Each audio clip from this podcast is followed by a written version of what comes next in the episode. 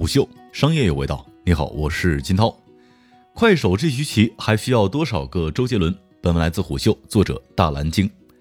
七月二十六号晚上八点，周杰伦还没有出现，直播间里已然是星光熠熠，粉丝疯狂刷屏他的名字和作品，一千六百七十万人预约了这场直播。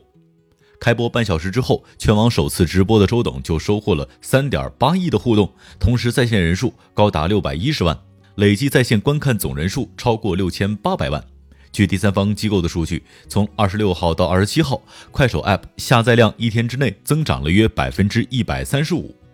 周杰伦的影响力已经无需赘言，但这一场声势浩大的直播背后，更值得关注的是快手从二零一九年下半年开始的明星战略。和很多开始就把引入明星作为重要运营策略的平台不同，快手在2017年到2018年并没有进行大规模的明星运营和市场活动。早期加入快手的明星大多是类似于李诞这种从用户转化而来的个例，而快手也仅仅是对其进行了官方认证，此外并无太多的合作。但今年春节以来，快手在明星引入上却明显积极了起来。张杰、谢娜、黄渤、黄子韬、郑爽、张雨绮、黄圣依等等，越来越多的明星开始出现在了快手的首页。事实上，利用明星的加入增强平台的影响力，这一招在互联网行业屡见不鲜。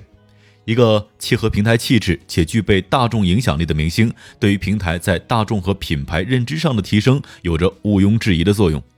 娱乐明星天然就是私域流量的代名词。每一位顶流明星们的入驻，都是明星私域和快手公域的融合，而明星们阐述的高质量内容，也将进一步补充整个快手平台的内容多样性。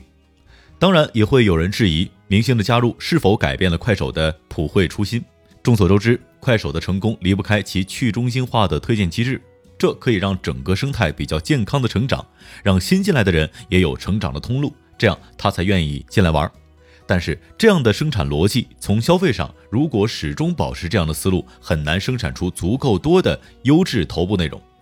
快手过去一直是一个给普通人用的平台，但普通人除了记录的需求，也有消费不同种类优质内容的需求。随着平台的发展，生态完整性也成为了一个不得不解决的问题。在快手引入 MCN 明星、丰富平台的生态内容等看似高调的内容背后，实际上这家公司已经做过精确的衡量。他们把百分之一的流量用来扶持优质内容和优质创作者，但内容大盘仍旧留给去中心化的内容分发。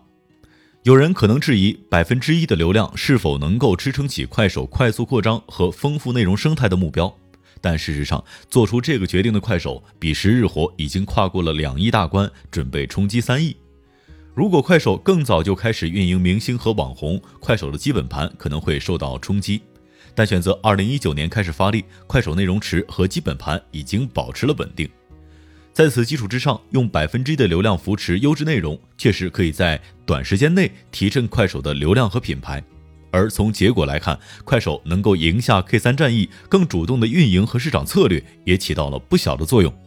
对于平台而言，无论是做公益、引导社区氛围、打造成功的商业案例，明星都是一个放大镜。借助这个放大镜，大众更容易了解平台的定位和改变。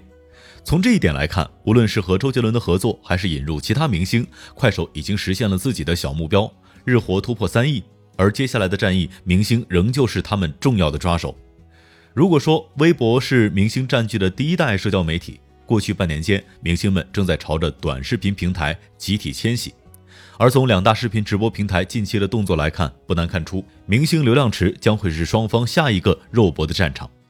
在这方面，抖音已经抢占了先机，而快手拿下周杰伦这一系列的版权和直播权益，相当于是补齐顶流空缺。有了周杰伦这一块金字招牌，有了通过这场直播展现出来的快手对于顶流明星的诚意，相信也能够吸引更多的明星和快手合作。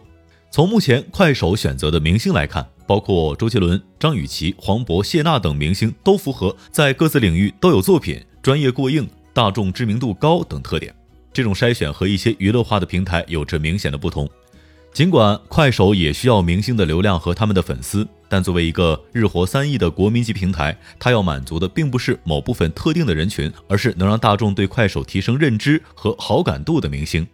这一点在周杰伦入驻快手之后就有非常明显的效果。从前对快手缺乏认知的用户，很容易因为偶像的入驻对平台产生改观，进而转化成平台的用户。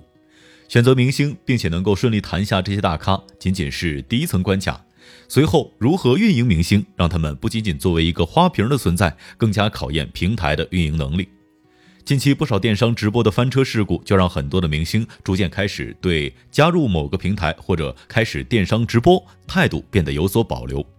快手虽然希望借由明星完善其内容生态，但在使用明星这张牌的时候，考虑的更多是明星长期在快手生态当中扮演的角色。也因为这样，人们会发现入驻快手之后的明星会变得非常的活跃，其日常状态也与在其他社交平台上完全不同，更加日常和真实。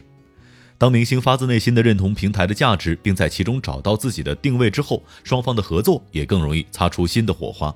快手能够成为国民级的内容平台，既是自我成就，也是时代所需。但这并不意味着这家公司已经可以高枕无忧。